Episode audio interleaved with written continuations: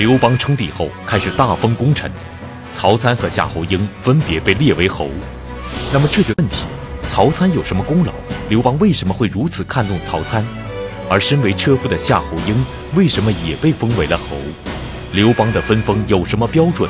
敬请关注系列节目《大风歌》第二十一集《分封之争》。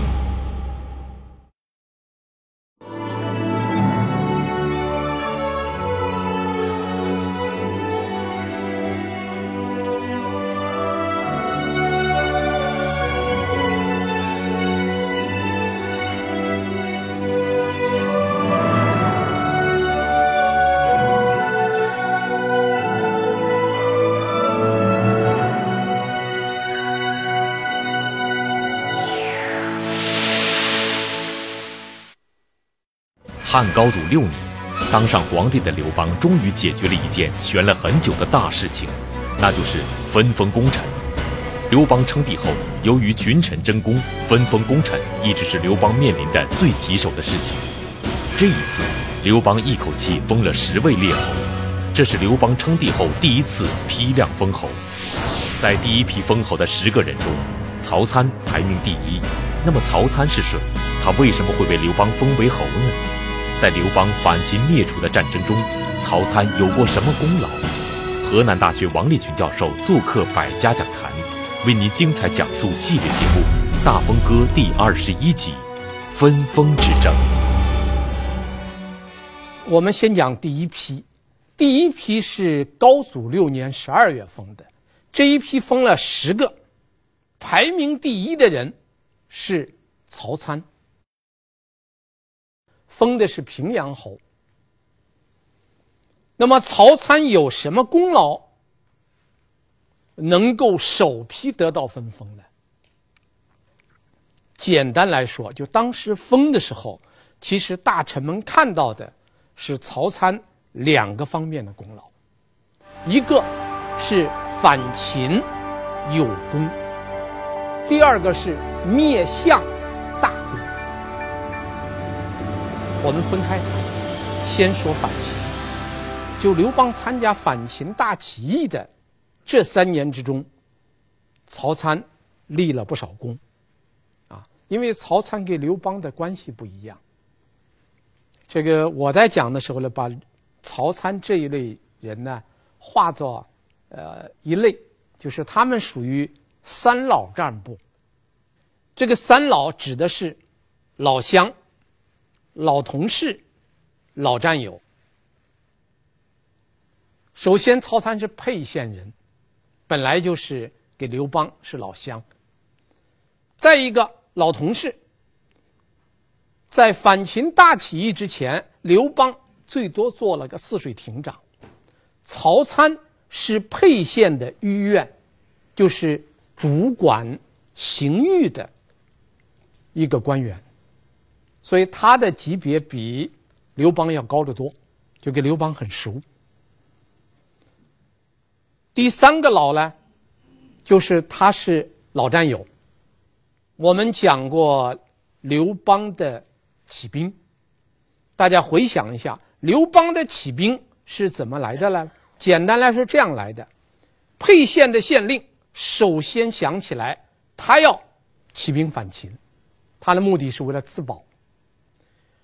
而有两个人阻止他，一个是萧何，一个是曹参，阻止他说：“你这样做不行，你本来是秦帝国的县官，在老百姓中间，你有很大的对立面，你不能做。”所以最后他们提出来找一个流亡在外的人，这才把刘邦找过来。后来县令反悔，要杀萧和曹，萧何给曹参。又逃出来给刘邦联手，最后是杀了县令，这刘邦就得到了第一个位置，沛公。这个经过我们讲过，我们简单的勾勒这个经过，意在说明，其实曹参是沛县起兵的三大核心之一。整个酝酿这一次起义的是萧何、曹参和刘邦，所以。曹参是最早参加反秦大起义的，所以他跟刘邦的关系非常近，就在于他们是老乡，原来是老同事，一起兵反秦又是老战友，所以在反秦中间，他是有功之臣。曹参的另一个功劳是消灭项羽，在消灭和打败项羽的这个过程中间，曹参立了功很多。这其中有一个很重要的原因，是曹参从反击项羽，就是从荥阳守卫战开始，曹参就奉命一直跟着韩信。韩信打到哪儿，曹参就打到哪儿。韩信立的什么功，曹参就跟着立了什么功，所以这个就厉害了。我们知道韩信功劳非常大，刘邦是一直在荥阳那儿和项羽对峙了二十八个月，这二十八个月，韩信是横扫整个黄河以北，那么曹参也跟着横扫黄河以北，所以曹参在呃消灭项羽集团中间立了功劳非常大，这么大的功劳。那毫无疑问，应当封。所以曹参在首批封侯之中是功劳最大的一个。当然，刘邦对曹参的安排也非常特殊，特别是在高祖六年抓了韩信以后，刘邦就封了自己的庶长子刘肥去做齐王。原来的齐王是韩信。韩信被改为楚王以后，那个齐王刘邦就封了自己的儿子。但是他的儿子是一个没有政治经验的人，怎么执政呢？刘邦就给他派了一个非常得力的国相，这个国相就是曹参。换句话说，曹参在刘邦的眼里。是一个可以托生死之任、继千里之命的一个可信任的人，他就实际上是把整个齐国托付给曹参了。所以曹参做了九年的齐国的国相，管理当时诸侯国中间最大的这个齐国。当然，曹参在管理齐国中间，这个有个很大的贡献。这一般讲曹参的时候，因为《史记》中间专门有一篇叫《曹相国世家》，讲曹参的一生。一般人看曹参，都把曹参认为曹参的战功很高。其实曹参的贡献并不在这儿。曹参真正的贡献，是他首先提出。并且践行了西汉初年治国的指导思想。西汉建国以后，用什么样的思想来管理国家？这是个大事情。最早接触到这个问题，最早实践这个问题的是曹参。曹参担任齐国的国相以后，他也不知道怎么治国，但曹参他知道找人去商量。所以，曹参曾经在担任齐国国相期间开了一个非常重要的会，去讨论，召集了很多学者来讨论。结果，这个会开到最后，曹参没听明白。为什么曹参没听明白呢？四个字，叫“人言言术”。什么叫“人言言术”呢？每个人都说一套，每个人说的给别人说的都不一样。术是不同吗？如果说每个人都讲一套，每个人讲的都和别人不一样，那么你叫曹参这个人去听，他就听不明白了，他不知道哪一个该听谁的了。最后，曹参听说了一个人，这个人在当时的胶西，山东不是有个胶东半岛吗？有胶东和胶西，胶西实际上就今天山东的高密县。那个地方有一个老先生，这个老先生姓葛，号称葛公。这个人通黄老之学，黄老之学是战国时期形成的一个思想流派，它是融合了道家和法家两个方面的思想，形成的黄老之学。然后曹参就把这个葛老先生请过来，这老先生给曹参批讲了一番，说治理国家其实很简单，就四个字，叫清静无为。你要想把这个国家管理好，就要清静无为。什么叫清静无为啊？说白了就是不扰民，你不去找老百姓的事儿。让老百姓该怎么活就怎么活，那么民自安，老百姓就安定了。其实他说治国非常简单，就是清静无为。曹参一听，听懂了，然后曹参把自己在齐国相国的那个他那一套大房子，把那个正正堂腾出来，让那个老先生住，他自己住到旁边去。尊师啊，曹参应当是最尊师的了。这个葛老先生就是他的老师。曹参就按这个办法，在齐国做了九年国相。最后他走的时候，历史上都称他为贤相。其实这九九年，曹参干什么呢？什么都不干，让老百姓该怎么活就怎么活，你不扰民，民自安。这就是曹参的治国之道。嗯，在这个讲坛中间，大家听过很多老师讲过，从春秋末年到战国中期，这是中国思想史上一个非常活跃的时期。这个时期，在思想界有诸子百家，有那么多家。曹参为什么选择了黄老？选择这个清静无为的黄老？其实最重要的原因是社会现实决定的，因为曹参去管理齐国这个时代是个什么时代来？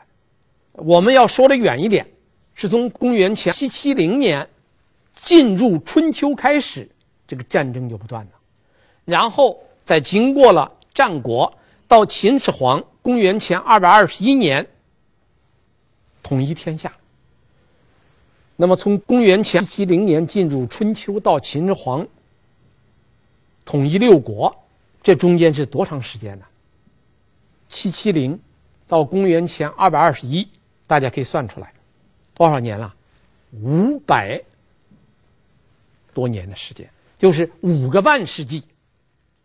这五个半世纪都是战争不断，所以在经过三年反秦、四年楚汉战争。打到楚汉战争结束的时候，这国家完全都垮完了。所以这个时候，呃，国家的困难是无以复加，所以这个时候就实行清静无为的政策是最适合的。所以曹参就用黄老思想治理齐国，非常成功。到了惠帝二年，也就是刘邦去世，由汉惠帝继位。到了惠帝二年，当时在中央任相国的萧何突然死了。萧何一死，这个消息马上传到山东齐地，曹参很机灵啊，马上让他的随从整理行装，说我马上要进京了。果然停了几天，任命下来，调曹参到中央政府，代替萧何担任中央政府的相国。结果到了，到了中央政府任职以后，曹参怎么治理西汉的国家呢？《史记》的记载是两句话，叫“举世无所变更，一尊萧何月宿”。翻成白话就说，所有萧何定的，一律照搬不动，他自己什么事都不干。那你不干怎么办呢？天天喝酒，担任相国什么也不干。这样一来，问题就来了。他手下有很多人呐，大臣，他手下的部下，都想找机会来劝曹参。曹参很有办法，凡是来找他的人，曹参二话不说，立即摆上酒摊喝。这一喝不就酒给菜给嘴堵住了吗？喝到中间有人想说话了，曹参再敬酒喝。最后到临走，这话都没说出口，醉了，抬出去了。曹参就用这个办法，把所有向他提意见的人，全都给顶回去了。他不是跟人家硬顶，就堵住人家的嘴，而且不用别的话，不是用话噎着人家，好酒好菜往嘴里一灌，灌醉了抬出去。用这种办法，最后搞的就是没有人能提意见。当然，这个事件时间长了，皇帝不高兴了。汉惠帝不高兴了！汉惠帝后来就找到曹参的儿子，曹参儿子叫曹竹，也在朝中做官，是专门在皇帝身边做官的。这汉惠帝给曹参的儿子，他俩的年龄比较接近，同龄人，都是八零后，是吧？所以两个人就在一块儿谈。汉惠帝就给他儿子说了：“你回去问问你爹。”你看，先皇去世，我又年轻，你爹又是个老革命，担任这么重要的职务，天天光喝酒，什么也不干。你回去问问他怎么回事儿。所以曹竹休息时候回家就问他爹了，他还张嘴没一问，他爹把脸一沉，说这话不该你问，你怎么能问这种事情啊？拉下去，打二百板子，一下把他儿子。使劲儿打了二百板子，打了第二天曹竹上朝的时候，都几乎上不成。这事汉惠帝知道了，汉惠帝知道，第二天上朝就问曹参。他说：“你打你那个儿子啊，打错了，那不是他叫问的，是我叫他问的。”曹参一听说，赶快又摘帽子又道歉。道歉完了，他就问他说：“你想一想。”你和你的父亲高皇帝相比，那么是你爹高明啊，是你高明啊？那汉惠帝说：“当然是我爹高明啊。”然后曹参问第二问题，说：“你看看我和首任相国萧何相比，谁更强一点呢？”这汉惠帝这个问题不太好答。后来汉惠帝想了想，这样他我觉得你比萧相国还差一点，好，这就对了。你看，咱们现在这一套规章制度是高皇帝给萧相国定的，你比不过你爹，我比不过萧相国，那咱们应当怎么办呢？按史书的原话，今陛下垂拱，参等守职，尊而勿失，不亦可乎？这话的意思什么呢？垂拱啊，我们经常见到这个词。垂是垂衣，衣服垂下来；拱是拱手。垂拱就什么也不干，就你当皇帝，你没有你爹高明，你爹定那一套，你照照着搬就行。我呢，就守着职务，就是萧何怎么定的，我怎么做。要是这样，天下就能治理好了。所以后人就传下来一个成语。叫萧规曹随，就是由此而来的。所以曹参是第一个被拜相的人。汉五年十二月，刘邦这一次封的十十个侯中间，还有一个人，我们多次提到过这个人。这个人我们在讲座中间提到的次数比曹参都多。这个人就是夏侯婴，也叫做滕公。这个人也是第一批被封的侯。其实这个人就是干什么呢？就是个车夫，就专门给刘邦赶车的。当时的官职叫太仆。按照当时的规定，太仆的官是正部级官员，很高的一个官。那么这么一个赶车的人，刘邦凭什么给他封侯呢？其实这个赶车的人很不简单，啊能够给皇帝开车，那也不是一般二般的人。而且这个夏侯婴，他给西汉初年三个皇帝开车，他一生给三个皇帝开车：汉高祖刘邦、汉惠帝刘盈、汉文帝刘恒，一直开到死。就他一生做了官，就是太仆，担任三代皇帝的这个官。就我们看这个人，他到底有什么过人之处？为什么刘邦父子三个人都那么信任他？我们先说第一件事儿。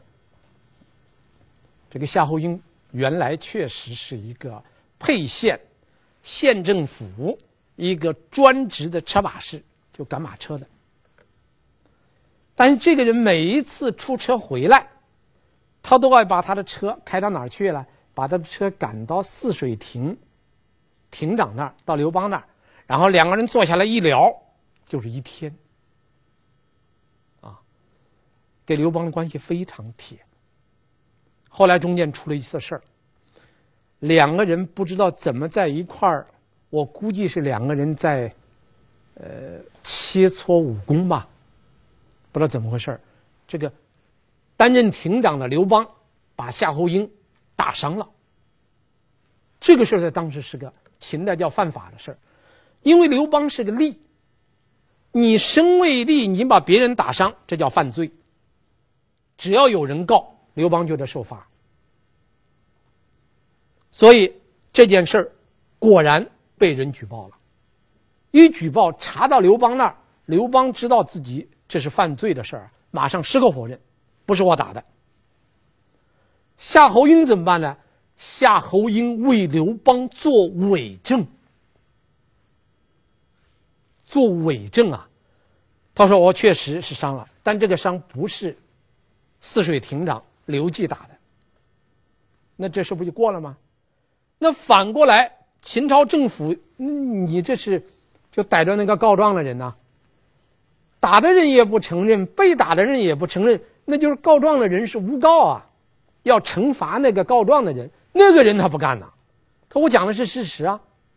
再上告，再上告，这个案子发回来重审，这一审，夏侯婴顶不住了，你到底真的假不了，假的真不了，所以发回来一重审，夏侯婴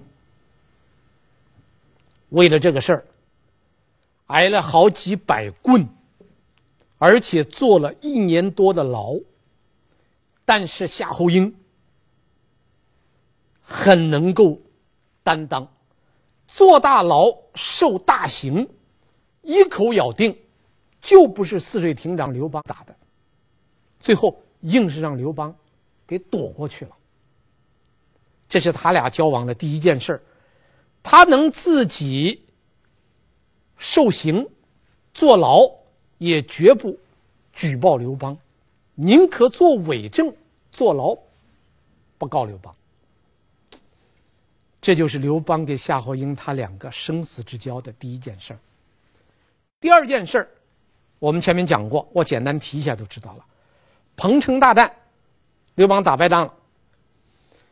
刘邦打败仗，在逃的时候。我们不是说过吗？替他赶车的就是这个夏侯婴。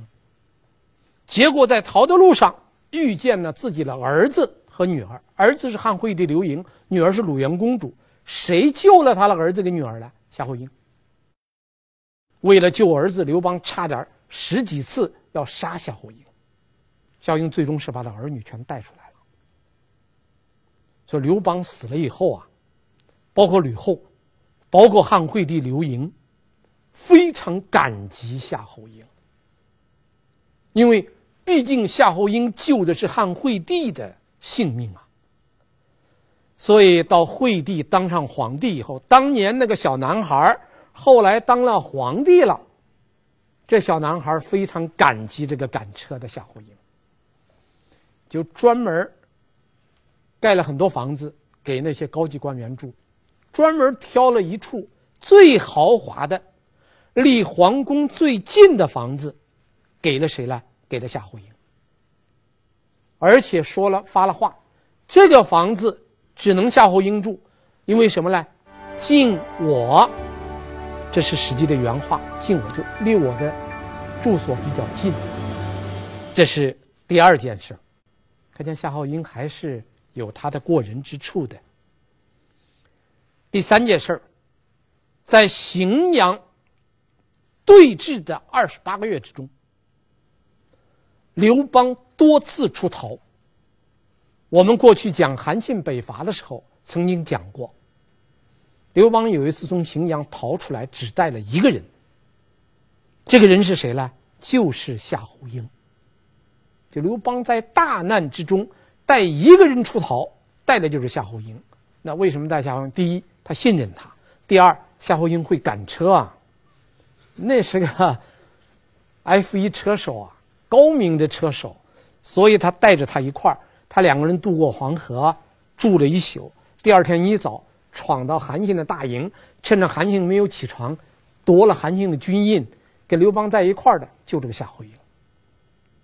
所以他两个是生死之交，所以应当说夏侯婴在刘邦的心目中间，虽然夏侯婴不会出谋划策，不会治国理财，不会领兵打仗，但是夏侯婴有一点，刘邦最欣赏了。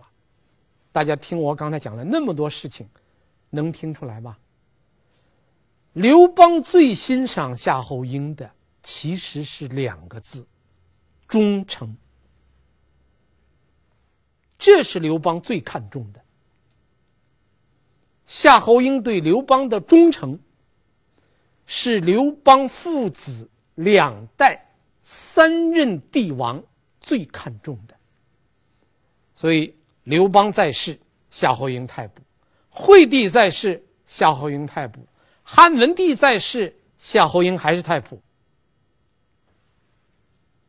这就是这个人最重要的一个品质，就忠诚。一个人除了会赶车，再除了忠诚，你没有其他本事也不行。夏侯婴其实还有一大本领，这一大本领叫慧眼识人。这是夏侯婴很大的一个本事，他自己倒没有能耐，不像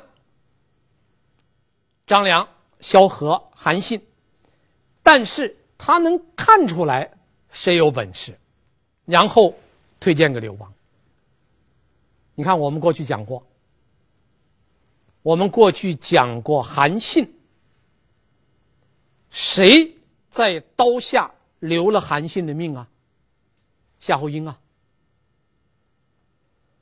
当十三个同案犯都被杀，最后一个要杀韩信的时候，来人了。来的这个人就是夏侯婴。结果韩信喊了两句话，夏侯婴一听，出言不俗，就让把人给放了。那么那么多人，为什么听夏侯婴的命令呢？夏侯婴跟刘邦的关系不一般。夏侯婴职务本身很高，是太仆，所以他一说就放了，然后给韩信谈了一番话。第一个向刘邦推荐韩信的就是夏侯婴，当然夏侯婴推荐分量不重，啊，没有萧何推荐的分量重，萧何最后把他推荐成大将军呢。夏侯婴没有达不到这个程度，但是夏侯婴至少在韩信身上有两功，第一。救了韩信一命。假如杀韩信的时候，夏侯婴不是刚好来到，那韩信不是早成了刀下之鬼了吗？韩信要成了刀下之鬼，什么萧何月下追、啊，那所有的一切都不存在了。救韩信的是夏侯婴，第一个举荐韩信的还是夏侯婴，这两功不可没。而且夏侯婴的举荐，让韩信。悟出来一个门路，让韩信懂得了一个道道，就要想进入刘邦的法眼，那必须要有人举荐。夏侯婴不行，我再找一个比夏侯婴说话更算数的人，这才找到萧何。这个功不可没。这是第一个因。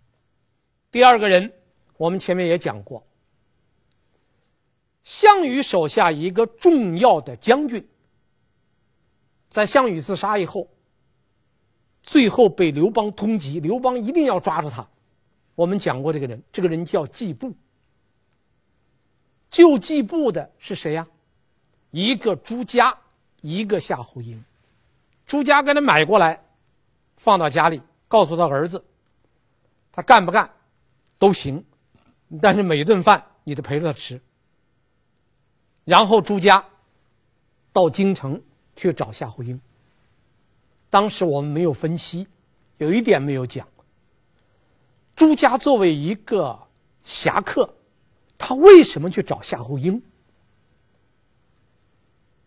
他不找萧何，不找张良，他直也不找陈平，他直接找的是夏侯婴。这说明夏侯婴。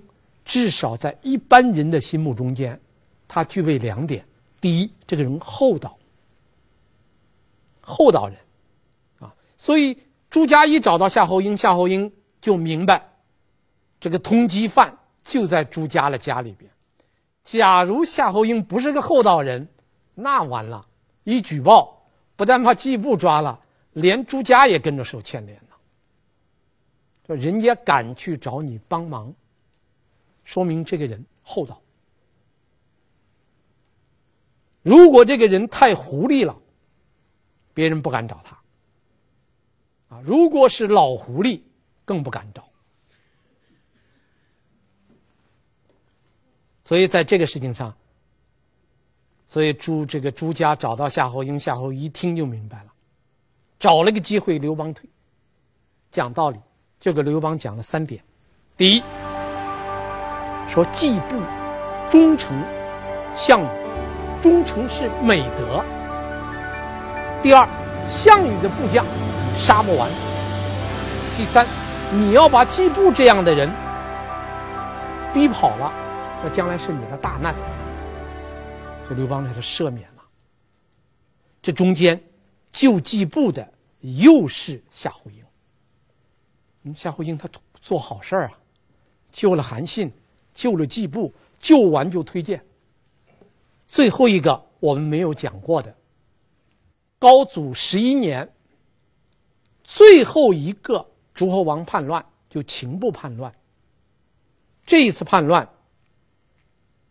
消息传到京城，刘邦当时很震惊，因为秦部是项羽手下的第一悍将，最能打的人。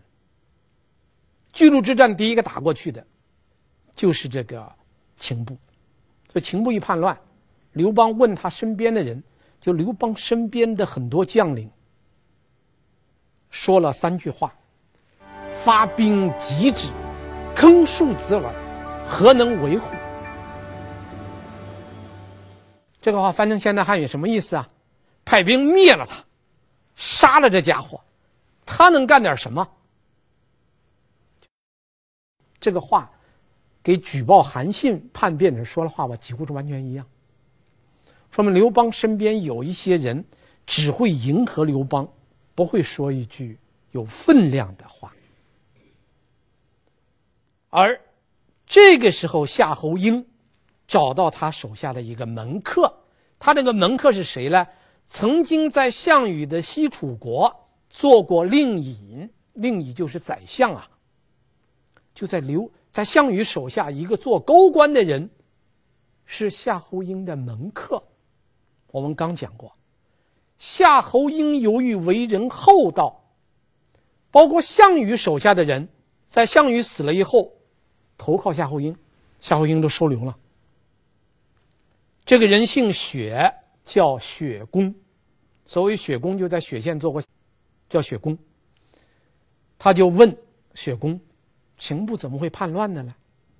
这个雪公就告诉他，秦部造反是应该的，该反。为什么该反呢？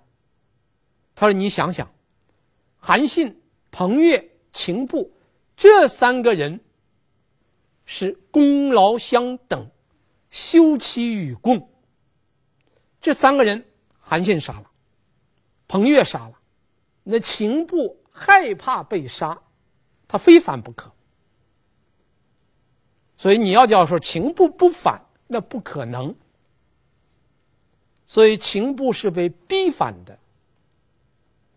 这个话一说，夏侯婴就觉得，就觉得这个雪公啊很有头脑，推荐给刘邦，说我的门客里有一非常了解刑部，对你这次平叛很有帮助。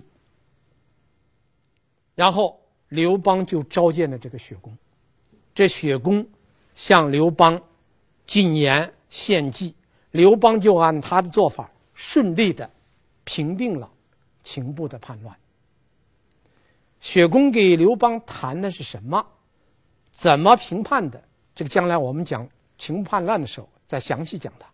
总而言之，是由于夏侯婴的举荐。